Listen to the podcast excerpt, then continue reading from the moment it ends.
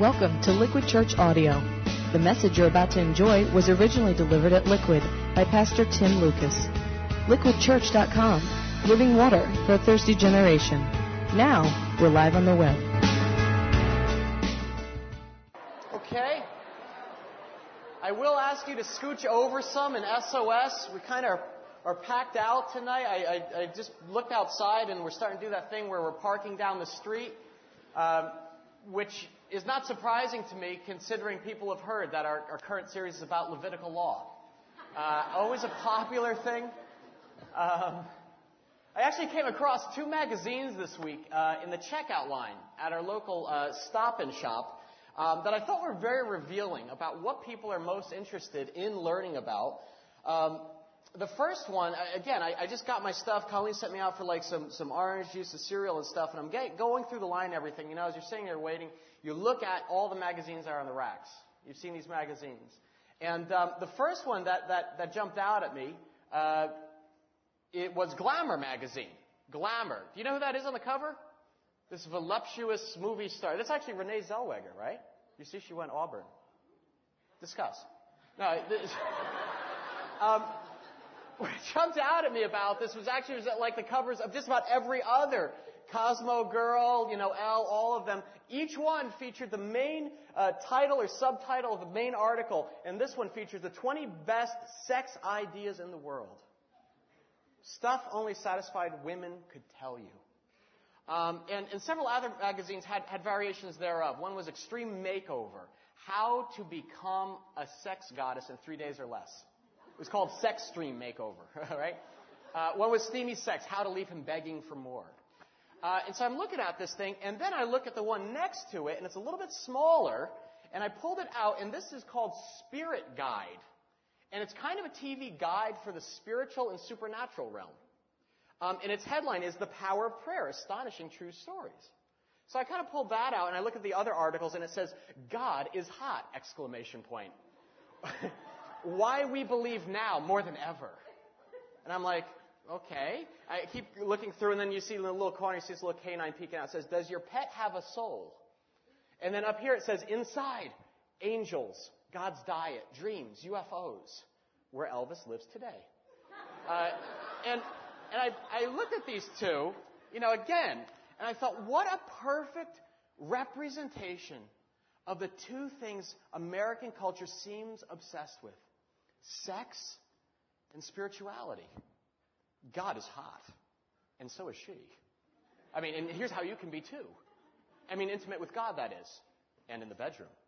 It's like you're caught between these two strands, sex and spirituality, and they're natural topics of human interest and human longing, which is one of the primary reasons we spent the last six weeks studying the book of the Bible known as the Song of Solomon. Uh, between, uh, in those pages, those two streams, sex and spirituality, actually come together as the true God of the Bible presents us with a compelling portrait of what deeply satisfying and healthy sex looks like in a committed marital relationship. Although our culture seems to offer all sorts of, you know, tips and techniques for a more sizzling sex life, in many ways our world has kind of trivialized sex. You know, by simply using it as a marketing tool to sell more magazines or, you know, any other product from cars to shampoo, right? You undoubtedly recall that commercial seemed to run continuously ad nauseum a couple years back. Remember the Herbal Essence campaign, right? These were easily the dumbest commercials in recent memory. You remember they typically featured an attractive young woman who would retreat to the privacy of a bathroom. And usually it was in like an office or on an airplane. You know, the place where one typically chooses to wash one's hair. And for 15 seconds of commercial time, she would wash her hair in this luxurious fashion with the shampoo. And the experience that ensued of that hair washing was apparently so intoxicating, so pleasure inducing, that she would inevitably explode in this verbal frenzy of yes, yes, yes. Right? I wish I had just showed the clip of that, not had to react to that it's, this, it's a kind of a cheap ripoff of that famous scene When Harry Met Sally, you know, with Meg Ryan in the diner. You recall these herbal essence, a totally organic experience. And I remember when I first saw this, how angered I, I'd become when I first saw those ads, and I didn't quite know why. I was like, am I uptight? Do I, you know, do I, do I have something against shampoo? Uh, why does this always infuriate me? And as I was deep in study kind of for our Song of Solomon teaching, I kind of finally realized why. Because the world has so hijacked one of the most sacred and sublime gifts from God to his children and reduced it to nothing more than a means of selling hair detergent. Right? Sex is just another marketing tool, a source for punchlines and sitcoms. And the world's manifesto of sexuality is this. If you want a really orgasmic experience, you try washing your hair. What? I mean, I know it's ridiculous. It's, it's, kind of silly. And it leads me to say, I'm sorry, but you might have to agree, whatever religious persuasion you're coming from, the world doesn't know jack about sex. In fact, the world, our culture thinks that Christians are the ones who don't know anything. That it's the church who has hang-ups about sex. But the reality is, God's children should have a much deeper, much fuller, three-dimensional appreciation for passion, for romance, and sex than our liberal mainstream culture has. Because they've simply trivialized nothing more than 30, sex, you know, 30 seconds of sudsing on an airplane. So one of our purposes in studying the Song of Solomon is to actually try and reclaim the importance and beauty of God's gift of sex. to rediscover the true, full-bodied portrait that God had in mind when He actually created it. Not when He first started saying, no, no, good. When He first actually pronounced it very, very good. One of the best things I've come up with in the inceptions, in the inception of creation. So, let's talk about sex again. Are you ready for round two of the honeymoon? We are, um, in the Song of Solomon, we, we've uncovered how sex and spirituality intertwine in a substantive way. And what we're kind of doing is actually looking at ancient biblical insights for romance that is soulful, not soulless in the 21st century. And um, last week, our first week talking about this, we studied the intimate details of chapter 4 of the Song of Solomon. And we watched as Solomon, the groom, he tenderly approached this new bride on their honeymoon, this new wife. And you remember how Solomon had a very deliberate plan? Kind of shocked some of you. He had this plan for arousing his wife. He went to great lengths, right, to praise her physical beauty. What color was her hair? Do you remember anything? It was black. He said it looked like what? A goat. Right? Actually, he was, he was, he was, he was saying, no, no, no, she has this beautiful, black, luxurious, rich Hebrew hair. If he took off her wedding cap, it cascaded down like a flock of goats descending from Mount Gilead. He looked at her eyes and said they're white like doves, virginal in their purity. And then he compared her naked breasts to, to, to, to tender twin fawns. And do you recall how his wife responded? What'd she do? She smiled, right? Because he says, Look at you, your teeth, like a flock of sheep coming up from the washing. Each has its twin. Not one of them is alone. You got full chompers. That is excellent. That's great. Good for you. She, she, was, she was smiling, and it brought joy to her to see this man praising her physical beauty, and it actually caused her to start doing what? Blushing, right? Your temple, I see, behind your veil are like the halves of a pomegranate. Her cheeks started flushing pink and red like the halves of a, of a pomegranate passion fruit. And this was a beautiful picture of erotic foreplay between a husband and his wife. And it was also a startling metaphor of God's love for each of us. You and me. I know, it's kind of weird. You mean, that's the intensity with which God loves and desires me? With, with all the sexual passion of a groom for his blushing bride? Apparently so. Paul tells us in Ephesians 5, as the scriptures say, a man leaves his father and mother and is joined to his wife, and the two are united into one. Now, this is a great mystery, but it's an illustration of the way Christ and the church are one. And you're like, whoa, what? Physical intimacy has spiritual implications, and when you start thinking about it, like we did last week, it started making sense for us. There's so many parallels. When we come into a relationship with Jesus Christ, we first have to do what? We have to trust God's intentions towards us. We look at the great lengths He went to initiate a relationship with us, right? Talk about masculine initiative. To declare His love and His heart for us, He sends His Son to this world. And then we look at the cross and we come to see Jesus' death on the cross as this supreme expression of his passion, the passion Not just the suffering, but the, but the, the, the sacrificial love. And captivated by that, we, dec- we actually declare our love for Him in return. And to consummate that new bond, we're told that Jesus Christ literally enters into us. He plants His seed in us, pours His Holy Spirit into our hearts as the mark of this incredible, new, unbreakable bond between Him and us. And then He makes a pledge that's eternal. I will never leave you, never forsake you. Till death do us part. No, actually, till death brings us together forever, for all time. And we're told plainly in Revelation when Jesus returns, it will be as a bridegroom arriving to take his bride to live with him face to face in his kingdom forever. So there's this amazing spiritual dimension to married sexuality that gives it its depth and changes it with, charges it with sacred meaning. Uh, Jesus is in every way our divine lover, giving everything to win our hearts, and that's a reason to smile and rejoice. Now, Solomon was a godly and sensitive lover. And with God as his model, he knew what a wife needs. Right? He used tender words and gentle touches, kind of a loving combination of verbal caresses to soothe his wife's insecurities about her appearance, and he used very tender touch to create this electric atmosphere where she felt safe, secure, unconditionally accepted.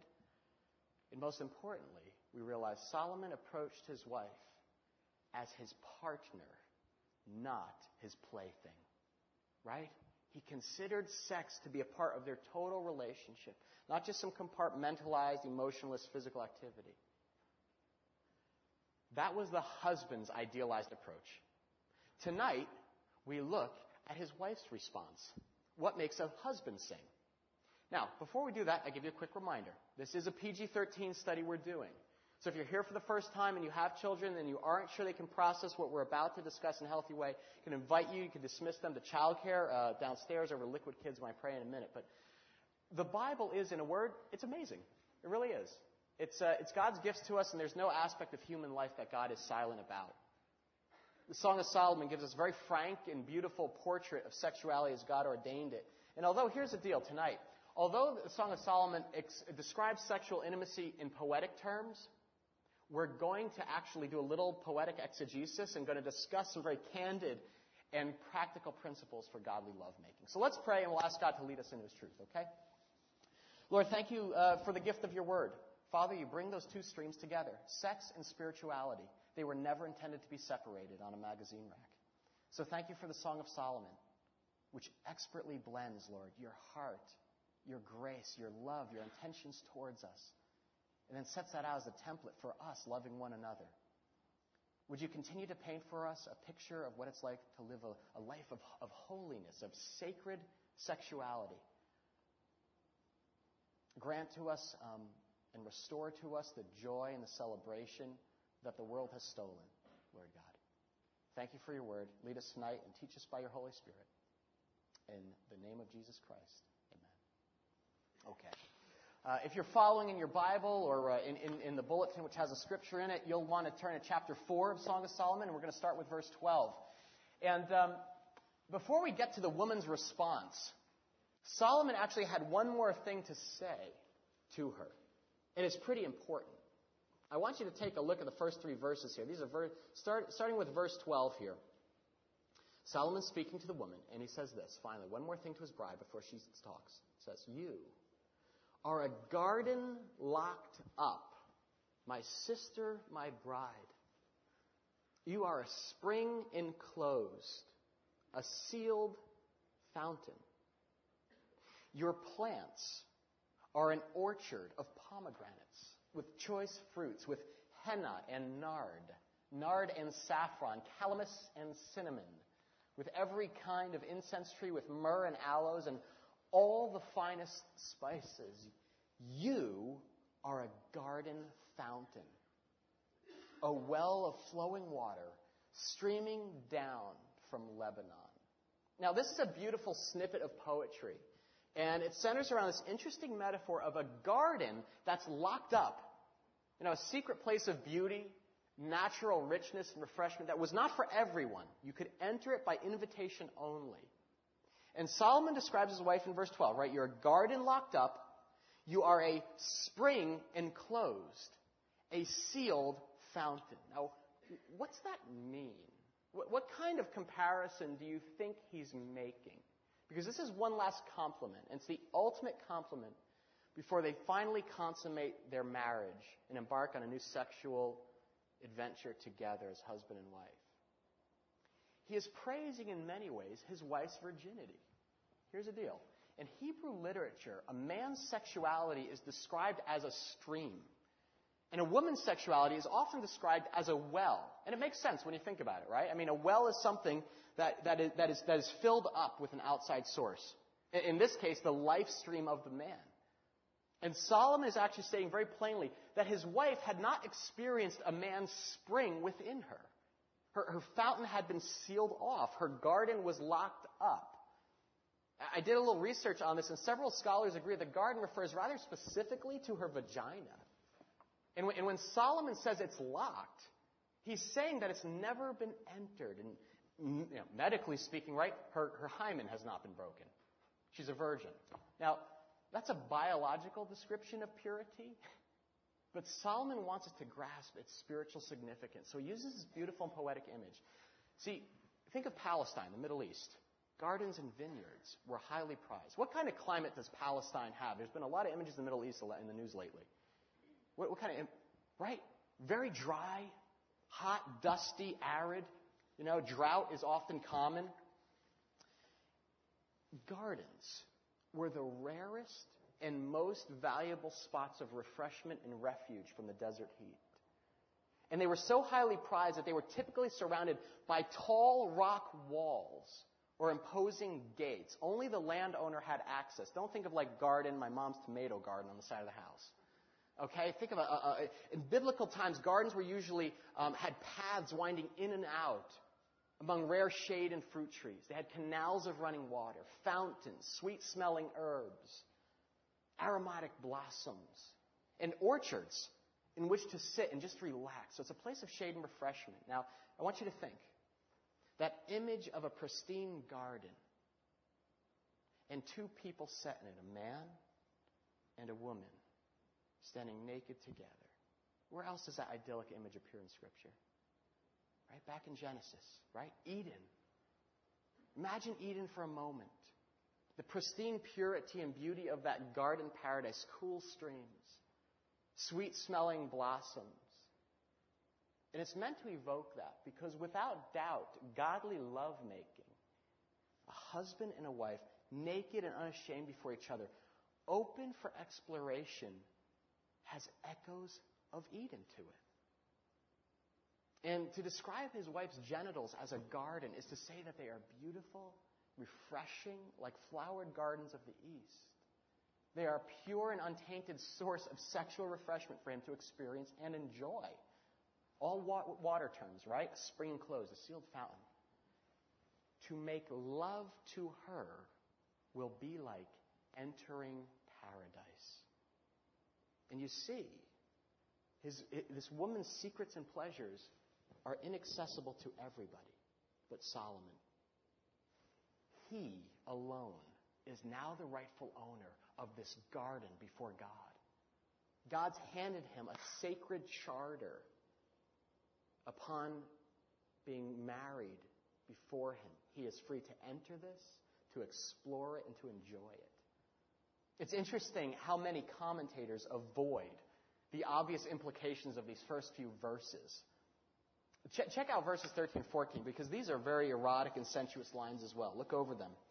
It says, Your plants are an orchard of pomegranates with choice fruits, with henna and nard, nard and saffron, calamus and cinnamon, with every kind of incense tree, with myrrh and aloes and all the finest spices. So we're hit with a very sensuous description of this woman's body in their marriage bed.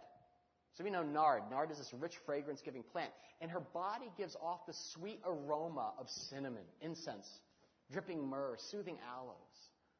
In verse 15, Solomon writes, You are a garden fountain, a well of flowing water streaming down from Lebanon. You get it?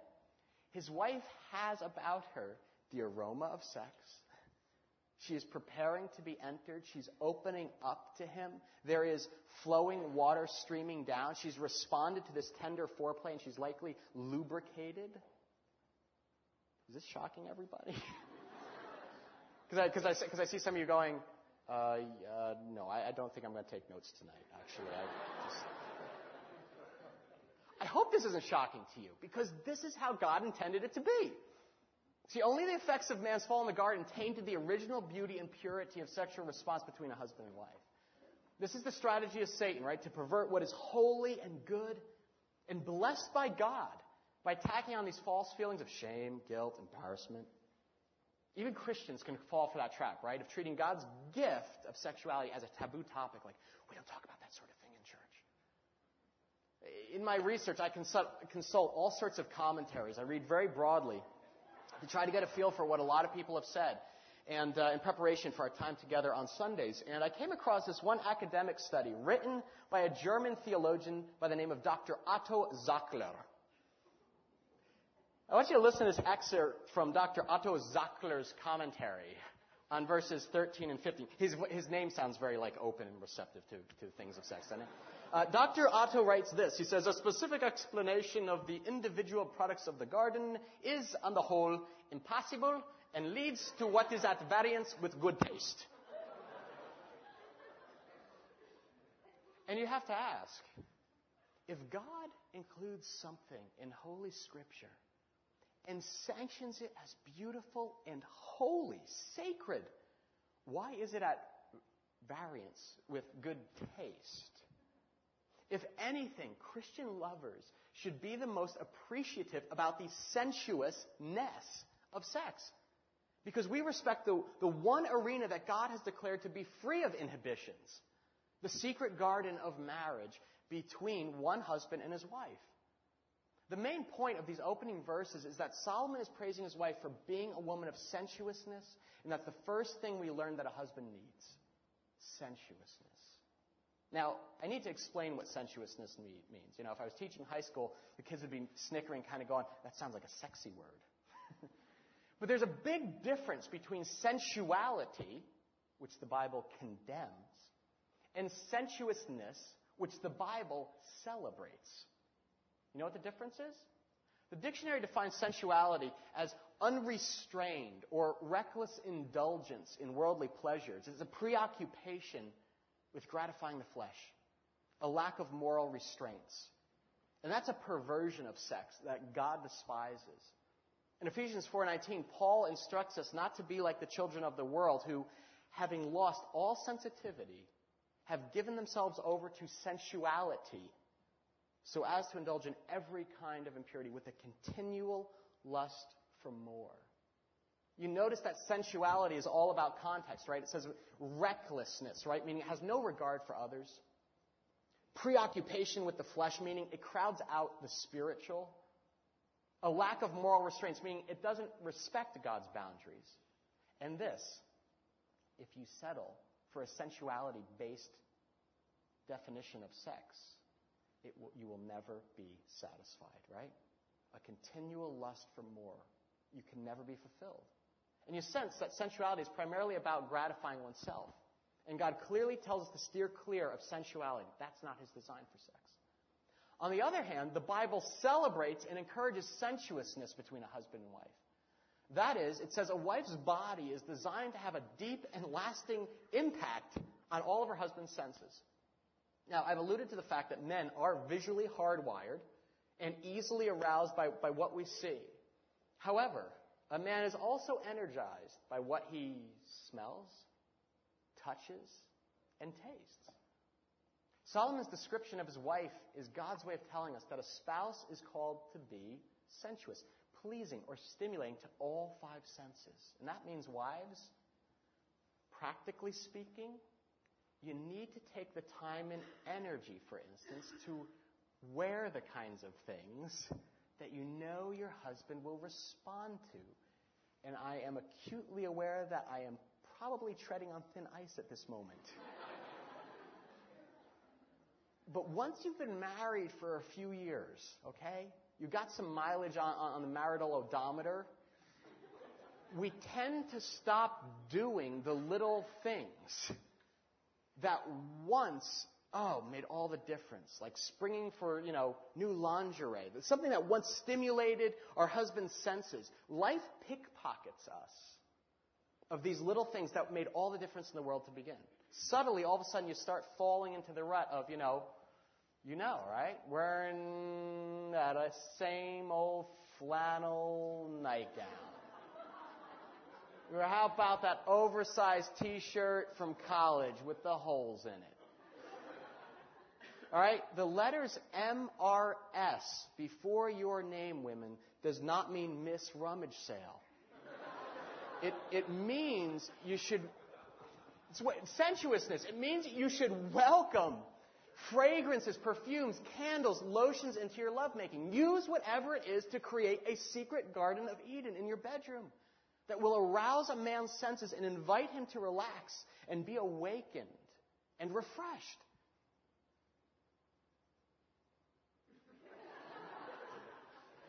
Sensuousness also involves touching. I introduced you to Christian doctor Ed Wheat, who wrote Intended for Pleasure last week, and he writes Every square inch of the human body has the ability to become erotic. And he continues, goes on to continue to instruct that wives should use their hands, their fingers, their lips to touch, stroke, massage, caress all parts of their husband's body. I mean, this is pretty intuitive stuff, right? I hope. I mean, I, I, think you're just giggling because, like, I'm saying it. Uh, but don't be embarrassed, okay? You probably just didn't understand the biblical basis behind it. Now, I want you to watch something magic that happens next. The Shulamite woman gets it. She understands what her husband's needs are. And now that they are within God's boundaries, now that they've entered their private garden and closed the gate behind them, watch what she says. Verse 16. Beloved, she's speaking.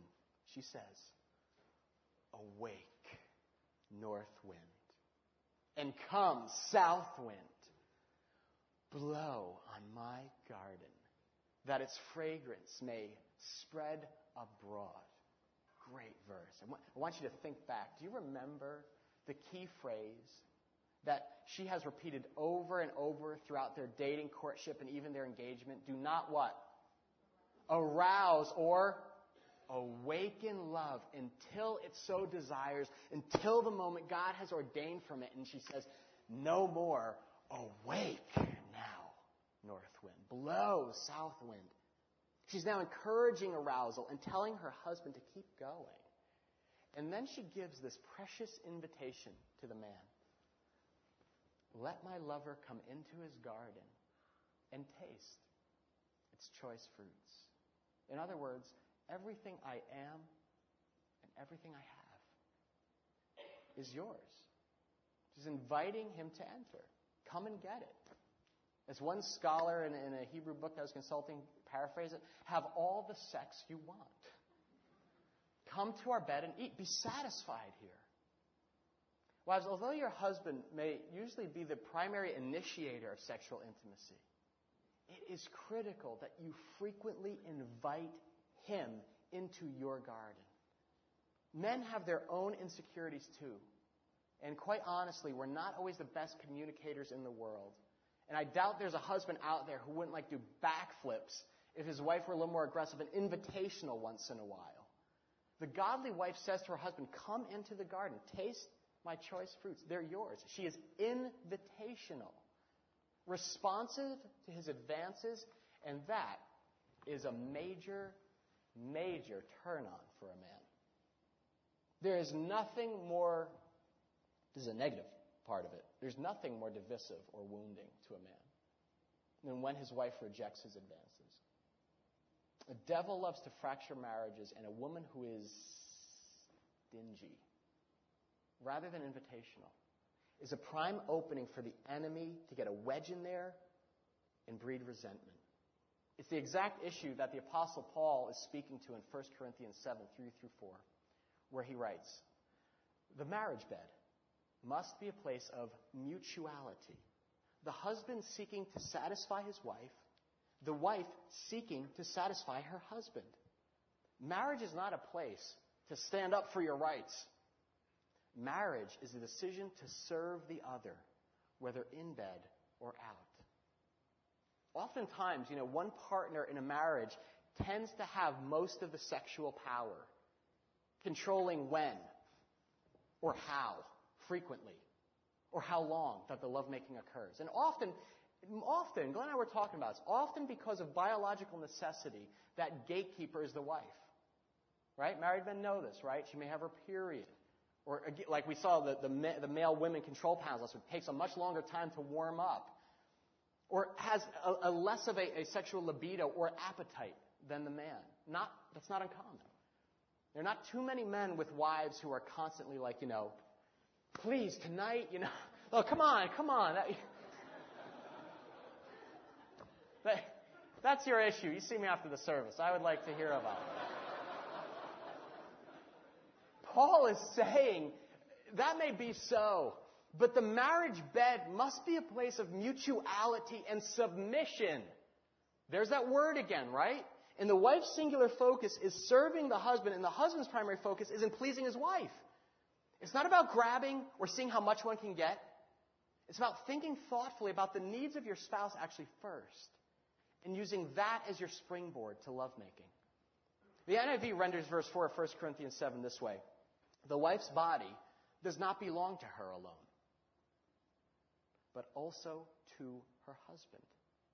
In the same way, the husband's body does not belong to him alone, but also to his wife. You get it?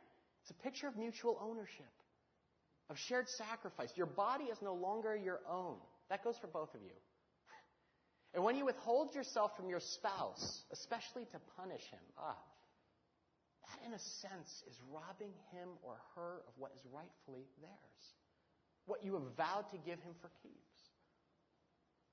Godly sex is about putting your spouse's needs above your own. It's not selfish, it's not self seeking, not greedy, not stingy. Just out to see how much it can get, or only willing to do what's most convenient. What Paul writes in verse 5, in my opinion, is the most pivotal command in the entire Bible when it comes to married sex. So listen to what he commands both husbands and wives. Do not deprive each other, except by mutual consent, and, and for a time so that you may devote yourselves to prayer.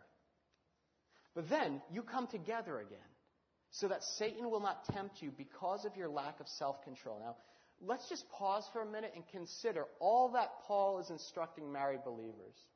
You take apart this verse and you note three upfront, pretty bold biblical commands. First, Paul is instructing married believers that he wants them to do it. Okay? It's a core assumption here that you're having regular sex. Do it continually. He assumes that this is a frequent activity, and there's actually a core of an implicit biblical mandate to have regular, frequent sexual relations. So, you know, in, in you know, the TPL, Timothy Paul Lucas version, it says, married believers, do it. Do it continually. And if you want to take a break or stop, fine, so be it, but only for prayer. Then you get back at it. Okay? You, you see this? This is what he's saying. Do not deprive each other except by mutual consent and for a time. So you can devote yourself to prayer. Then come together again. So that Satan will not tempt you because your lack of self-control. I love St. Paul. One translation of the Greek word deprive is do not rob one another. Do not steal from one another. And the obligation is on both parties, but the point is pretty blunt. To say to your spouse, hey, sorry, store's closed. Or even, well, you can, you can shop in this aisle, but not this aisle. It's actually less than Christian. And it opens the door to Satan, to resentment, to bitterness, to feelings of hurt, anger, temptation. What the Bible's instructing married couples is that the only time you should deny each other sexual pleasure is when you both agree on it. When you honestly talk about it and agree, oh, oh, you're too tired tonight, sweetheart. Oh, no, you don't have, we don't have to do it anyway. I understand. tomorrow night would be fine. It's supposed to bring you together. And if you abstain, it's supposed to be commit yourself to prayer or fasting for some specific cause. But even that, for a limited time, Do you see how the Bible is always linking marital sexuality, spiritual oneness? It's amazing. On one level, the Bible paints this amazing, almost unattainable portrait of shared intimacy, but then it also takes into account our imperfections and our weaknesses as humans. Now, understand something, men. Men, listen. I know where you're going. you. This is not an invitation. Okay? Some of you are, for first time, are taking notes. You're like, I'm going to memorize this verse. This is not an invitation to abuse Paul's teaching. I'd remind you of one of the all-time biblical mandates. Love does not demand its own way. 1 Corinthians 13:5. Write that down. Husbands, this is no invitation to guilt or shame or manipulate your wife. Again, the principle is mutual submission. What, what does she want? I know, I know what I want. What does she want? And the ideal is that you two would actually argue about sex like this. What do you want to do, honey? Here's what I want to do. I mean, You want to make love? You know, you seem tired. We have, well, you know, you, I know it's important to connect, and we haven't connected that much this past week. I sense like maybe it'd be better, you know, I don't know, tomorrow or some other time. Is that what arguments about your sex life look like, marrieds? because that's what elevating the other's needs above your own would generate. Marriage is mostly about giving, not receiving. And that includes sex. What's kind of cool about 1 Corinthians 7 is that Paul says, hey, don't use religion or selfishness or punishment as an excuse to avoid sex. He actually turns it around and says to married folks, if you truly love God, you'll make love to your spouse with regularity. Whenever either, either one of you sense the need, and it will be a source, actually, of spiritual strength for you. It will keep the enemy at bay. It's a form of spiritual warfare. I got to think about that for a minute. Last week, I introduced you to the insights of Dr. Kevin Leman. He's a great Christian psychologist and marriage counselor who wrote a fantastic book titled Sheet Music.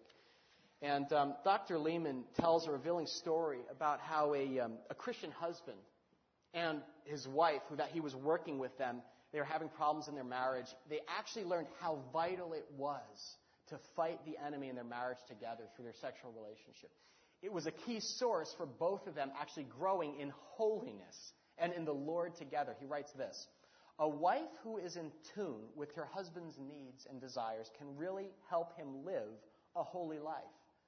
I talked to one couple in which the husband had struggled for many years with an addiction to pornography.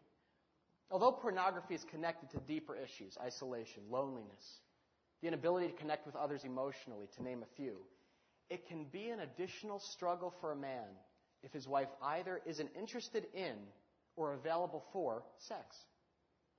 The most difficult time for this man was during his wife's period because she was unavailable to him sexually. And after about 10 years, she finally realized that pleasing her husband with oral sex or a simple hand job did wonders to help her husband through that difficult time. She realized that faithfulness is a two person job. That doesn't mean a husband can escape the blame for using pornography by pointing to an uncooperative wife. We all make our own choices. But a wife can make it much easier for her husband to maintain a pure mind.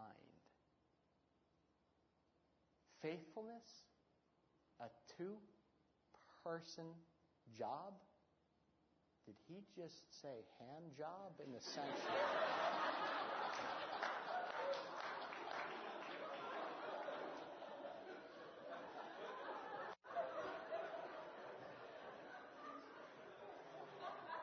You are in this together. Satisfy one another so that Satan will not tempt you so that the devil will not drive this wedge of bitterness or resentment or immorality between you and spoil God's gift or wound your spouse. Remember, sex is God's gift to a husband. It's God's gift to a wife. And a gift is only a gift, right? If it's given freely and without measure. Husbands and wives do not deprive one another. That's scriptural and it reflects the generous and self giving love of God. So when I say that a husband needs his wife to be invitational and lovemaking, that also has major implications in terms of communication, doesn't it? Although most men to, you know, pretend, you know, that we're sex experts, like, oh yeah, I know everything. All those years in the locker room weren't for nothing. How do I put this? Uh, most of us are posers. God's hardwired us like for the basics, you know, and anyone who can insert a plug into a wall socket can pretty much figure it out. but the art of lovemaking, the art of lovemaking, is an acquired skill. And sometimes the wife needs to give her husband tender and pointed direction. Which means sometimes you may need to put your hand lovingly over your husband's and show him where you want stimulation. And if he's too rough or too gentle, don't jump away or get frustrated. Show him again with your hand over his. Dr. Gaye Wheat puts it this way. She's actually the female counterpart of Married to Ed. And she says, if you want to reach orgasm and are not doing so, ask him to give the manual stimulation that will bring you to orgasm. It is amazing how silent we women are on something as important as the sex act in marriage. We wish in silence, or we suffer in silence, or we hope that this time will be different, that this time he will think of doing that which we long for him to do. Why not just tell him? And on behalf of all married men here, let me say a resounding yes.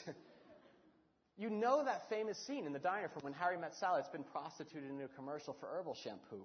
Uh, amusing as that may be, that's not God's idea of sexual satisfaction for a woman.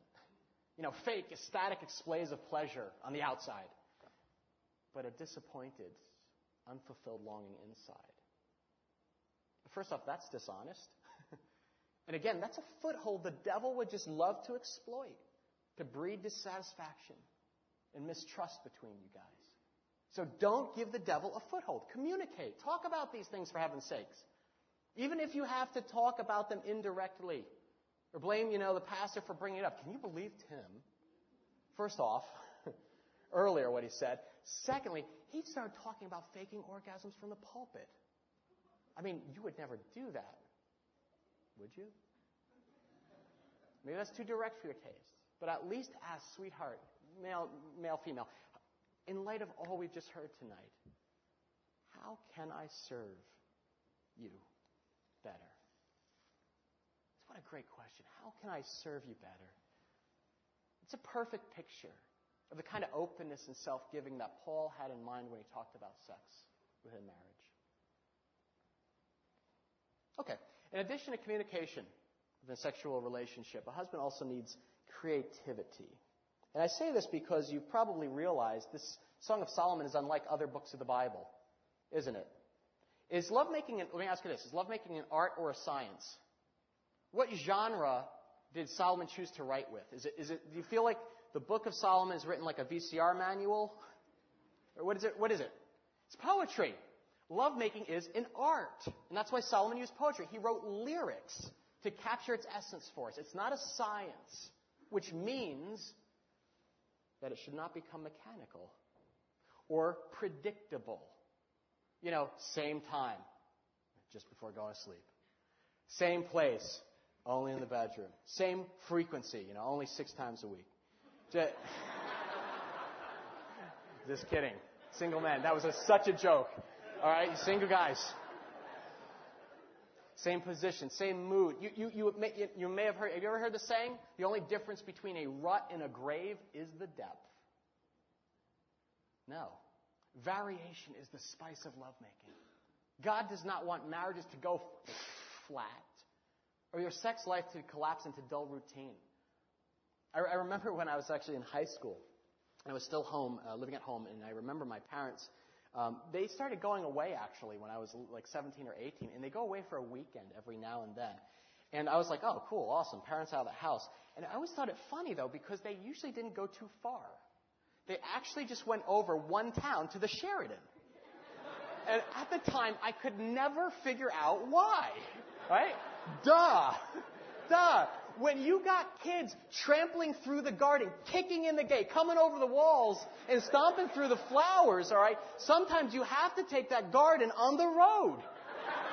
A, a little change, a venue, a getaway, it's critical to a lasting marriage. Some of you know Pastor Glenn. This is our pastor of spiritual formation. He is a B&B junkie. There's no way to put this. I, it was weird when we first started working together. I noticed like he would always get all these emails clogging his box for like discounts for B&Bs, bed and breakfasts. And, and I was like, I could never figure out why because I was like, you know, I never pegged Glenn for a guy who like is into doilies and antiques and tea. The funny thing was though, every time he'd return, his face would be glowing. And he would no longer just talk about his wife, but he'd talk about the divine Miss Joanne. I'm sorry. I'm sorry, Joanne. It's so funny. I know. I'm so sorry. I'm so sorry. Uh, and no matter how, keep the focus on Glenn. Look up here. Look up here. Look at me. No matter how cranky and brittle Glenn was when he left, he would come back. He said, "My leaves are green." That's all he would say. And then I realized Glenn doesn't love B&Bs. Glenn loves going to B&Bs with Joanne. Part of the power of the metaphor is that the secret garden is supposed to serve as a refuge, a private escape in a very harsh and scorching world. To be a source of rest and refreshment from the stresses and clatter of everyday life. Married folks, you have to guard that principle fiercely in your marriage. You remember, God first, then who? Spouse second, then who? Kids a distant third. That's right. Your wife or your husband before your children. That's God's pecking order. Your children come after your mate. Why? Talk about the little foxes in a vineyard that eat, you know, the grapes off the vine. Oh my gosh. Try an infant or a toddler. The, best lesson you can teach your children is how much dad adores mom and how much mom loves dad. Child psychologists actually agree on this. It's even more important than a child knowing that mom and dad love her, that she knows mommy adores daddy and vice versa. A child centered home can destroy and atrophy a vibrant marriage just as quickly as an affair can, in many ways. You've got to prioritize your spouse's needs above your own, above your responsibilities, and above the compulsions of everyday scheduling that are jam packed. It's a key component of godly lovemaking. Um, there's this funny commercial. I wish I could have gotten this that I thought just nails this art of marital intimacy on the road, you know, on the head, that is. Uh, the funny thing is, it's a commercial for um, yogurt. You ever see this one? It was for Yoplait yogurt or Dannon yogurt. I can't remember. Um, but in it, it, in it, it, shows like this guy, and he's just he's sitting in, in, in a kitchen or like in you know a, a, dining room or something, and he looks like he's just kind of middle aged. You know, he kind of has like a belly, kind of middle class looking guy. It's like kind of like wearing a t-shirt and you know and khakis and everything, and he's just sitting there. And suddenly through the doors comes this woman in a French chambermaid outfit. You seen this? Yeah. And she, what does she do? She sits on this man's lap. And she begins spoon feeding him yogurt. And she's like, Do you like?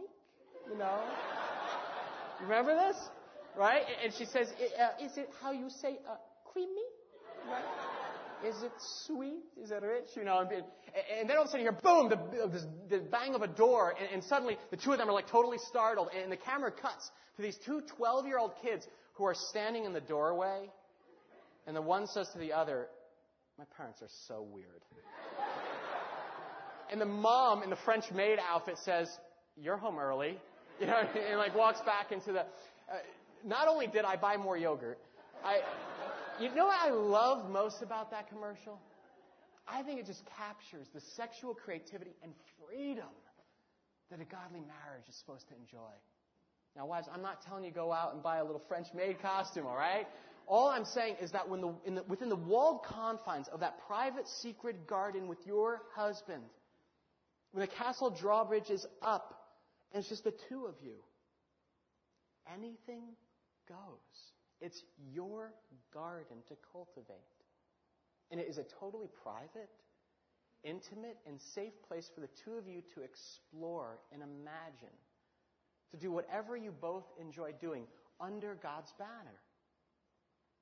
Check out what the Shulamite woman says in the afterglow of lovemaking with her husband. In chapter 6, verses 2 and 3, she says, My lover has gone down to his garden to the beds of spices, to browse in the gardens, and to gather the lilies. I am my lover's, and my lover is mine. Mutuality again. He browses among the lilies. Two things you notice, right? Mutual ownership. I'm my lover's, he's mine, right? Agrees with Paul's portrait of mutual ownership within marriage. But second, notice the repetition of what word? Browse. The husband is browsing in the garden. He browses among the lilies. What's it mean? Why browse? Think about it. When you go into a store and you say you're browsing, what do you do? You take your time exploring, looking at different things, looking things over, picking things up, casually examining, touching, trying on different outfits, whatever, at a leisurely pace. Browsing is not rushing. It's taking time, slow paced. And browsing is not restrictive. Don't touch that.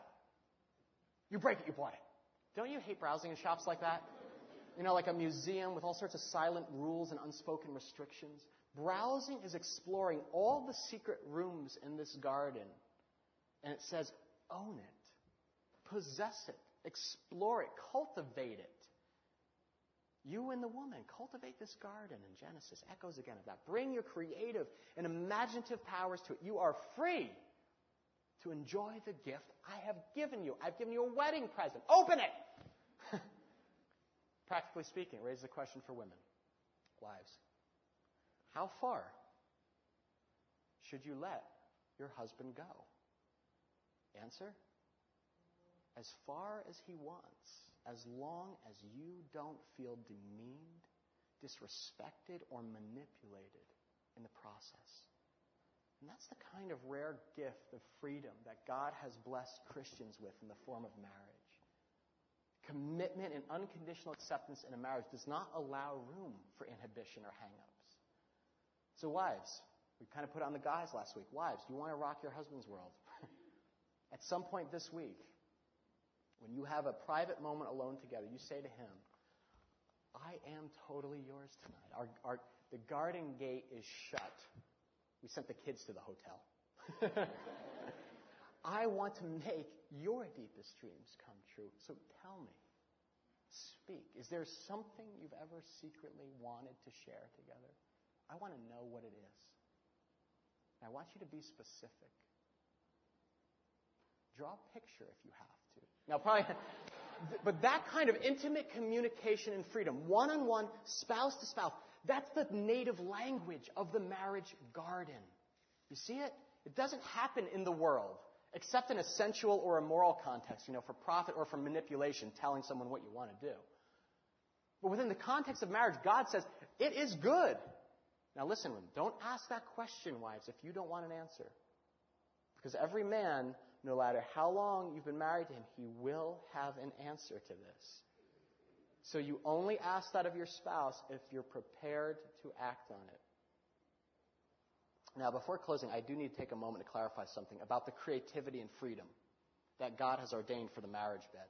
Um, there is one limit within the context of the secret garden. It may be obvious, but I've, the culture in, ha- it has to be pronounced you cannot invite others in. This, this may be obvious, but perversity has unfortunately become chic, become normative in popular culture. And so vulgar talk about threesomes or orgies, and it's common banter on shock radio, MTV, the movies, and it's an obvious abomination before God, and that kind of thing enrages him. It's a twisting of the sublime and most, most sacred gift. But I'm more concerned about another way that naive Christian couples may be tempted to invite others into their garden, into their marriage unwittingly. And that's through pornography. You know, some might say, you know, well, that's a controversial topic, isn't it? I mean, can a husband and wife use pornography kind of as like a, you know, like a marital aid? You know, as, as, as long as it's the wife and the husband, right? It's a harmless thing. Let me be clear as possible based on the Bible. No. It's dead wrong. And, and you say, well, why? First off, Let's just start from the top down. First off, that is lazy, okay? That is a lazy excuse for not being creative and sensuous yourself. I don't have the ability to do this. I'm gonna have... But more importantly, pornography has the devastating effect of validating lust and adulterous thoughts. Jesus teaches in Matthew 5:28. He says, "I tell you, anyone who looks at a woman lustfully has already committed adultery with her in his heart. We've already noted how the world wants to portray sex as this one dimensional thing, or at least two dimensional. Right? There's some emotional stuff to the physical as well. But it's primarily physical or emotional. If you don't have physical contact, if you don't have intercourse, there's all sorts of ways then to be unfaithful, but technically committed. Jesus unmasked that hypocrisy and says, No. The, what? The gift my Father gave you, sex, is primarily a spiritual activity. It is first and foremost about a, about a heart allegiance, about, about an unwavering purity of thought and commitment to this wife or to this, this husband. Pornography without fail always generates lustful thinking about another person. And that individual may be impersonal or faceless, but it turns our hearts to carnal thinking, fleshly. Makes us gratifying the flesh our primary motivation. And all of a sudden, sensuality masquerades as sensuousness. You see the distinction? You are inviting a toxic view of sex into your garden, you're going to pollute your marriage bed. Hebrews 13:4 instructs us marriage should be honored by all and the marriage bed kept pure. There needs to be a boundary set around your bed. The garden must be closed off to others. A fence or a rock wall, just like the gardens in Palestine, that keeps others out. Even the thoughts of others. Fantasizing can be crippling to a marriage long term. Sex involves loins, heart, and mind. Guard that, both husbands and wives. You know, the, the third reason for banning pornography from your marriage for any reason is obviously, you know, the, the, way it goes is argument is, well, it's, it's, it doesn't hurt anybody. It's it is a multi-billion dollar industry in America alone. And it supports the exploitation and destruction of the people who are enslaved in that demonic trade. It is, a, I'm convinced it's a major satanic stronghold. And those, those faith, this, those faceless actresses are someone's daughters, someone's sons. They have the image of God in them. And they are caught alive in an exploitative web designed to destroy them and the people who consume their image. You know, some of you know Solomon also wrote the book of Proverbs, or wise sayings. Check this out Proverbs 5 15 through 18. Bluntly, Solomon tells husbands to be refreshed and satisfied by sex only with their wives. He says this to you, husbands Drink water from your own cistern, running water from your own well, the woman's well. Should your springs overflow in the streets? Your streams of water in the public squares, let them be yours alone never to be shared with strangers. May your fountain be blessed. May you rejoice in the wife of your youth. In other words, celebrate sex with the wife of your youth. It says, don't let your springs overflow in the streets. Quite honestly, I mean, again, streams being the life stream of the man, well, woman, the literal translation of this is don't waste your semen outside the marriage bed that God's given you. That's the, that's the, that's the word for word translation. It's a secret garden for a husband and wife to celebrate and enjoy uninhibited with one another and impervious to outsiders. And you want to see how this all comes together? Um, I, I, remember um, when Colleen was still working in New York City. She used to ride the train to work each day, and uh, she had this like circle of girlfriends that she used to like chit chat with. They, you know, kind of train buddies, and they used to always share a trip back and forth through Port Authority. And uh, most of them were non-Christians, and she infrequently their, their you know talk turned surprisingly to sex. And it was always quite revealing to hear what the world's attitudes are really like. Um, one of the women actually was pregnant, uh, just like Colleen was at the time. And Colleen related how she told the girls, she described to the rest of the women how her husband came to her the previous night and, and wanted to be intimate. And, and she was like, no way, get out of here. She was tired, you know, didn't feel like it. Prayed. And so she said, and she said this to the women, she said, I told him, forget it. Just go downstairs and watch one of your videos.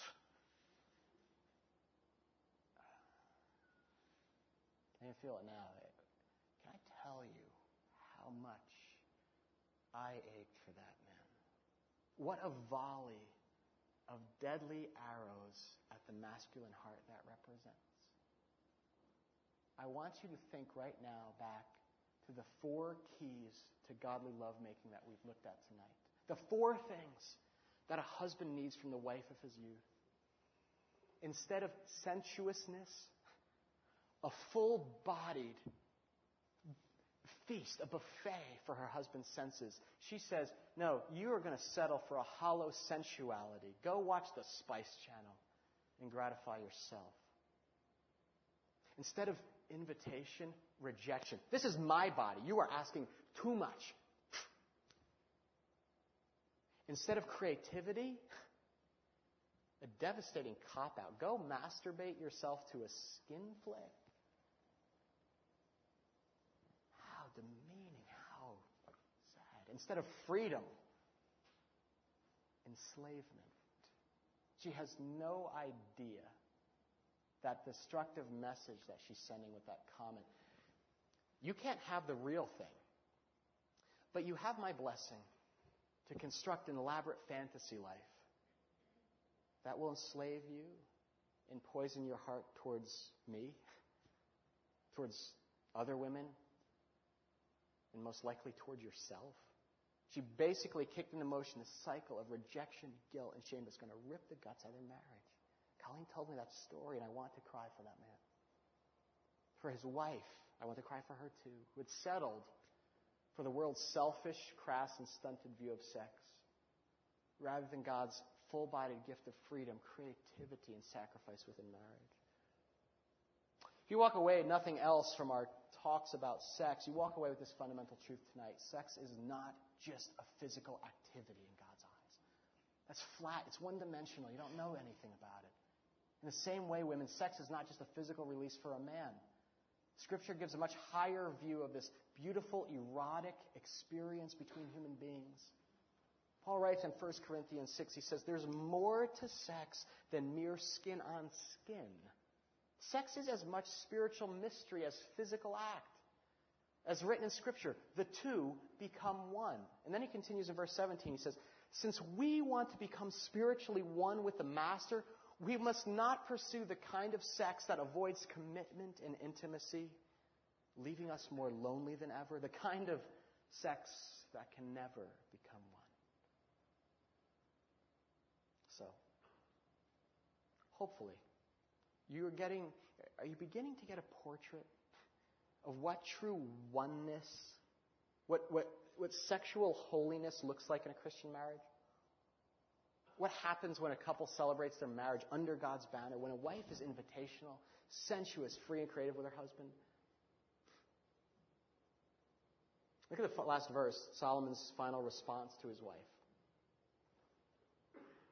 Chapter 5, verse 1. I have come into my garden, my sister, my bride. I have I have gathered my myrrh with my spice. I have eaten my honeycomb and my honey. I have drunk my wine and my milk. You notice anything? Repetition of a certain word? My, my garden, my myrrh, my spice. And it's not to mean greedy, grabbing, or anything. It's a picture of ownership. The one flesh intimacy that God had in mind when He designed marriage.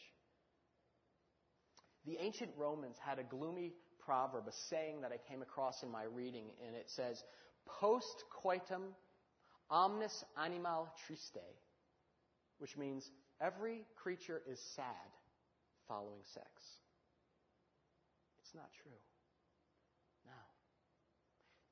It's true, I suppose, if you swallowed the world's version of selfishness, of silliness, of compromise between people with no commitment.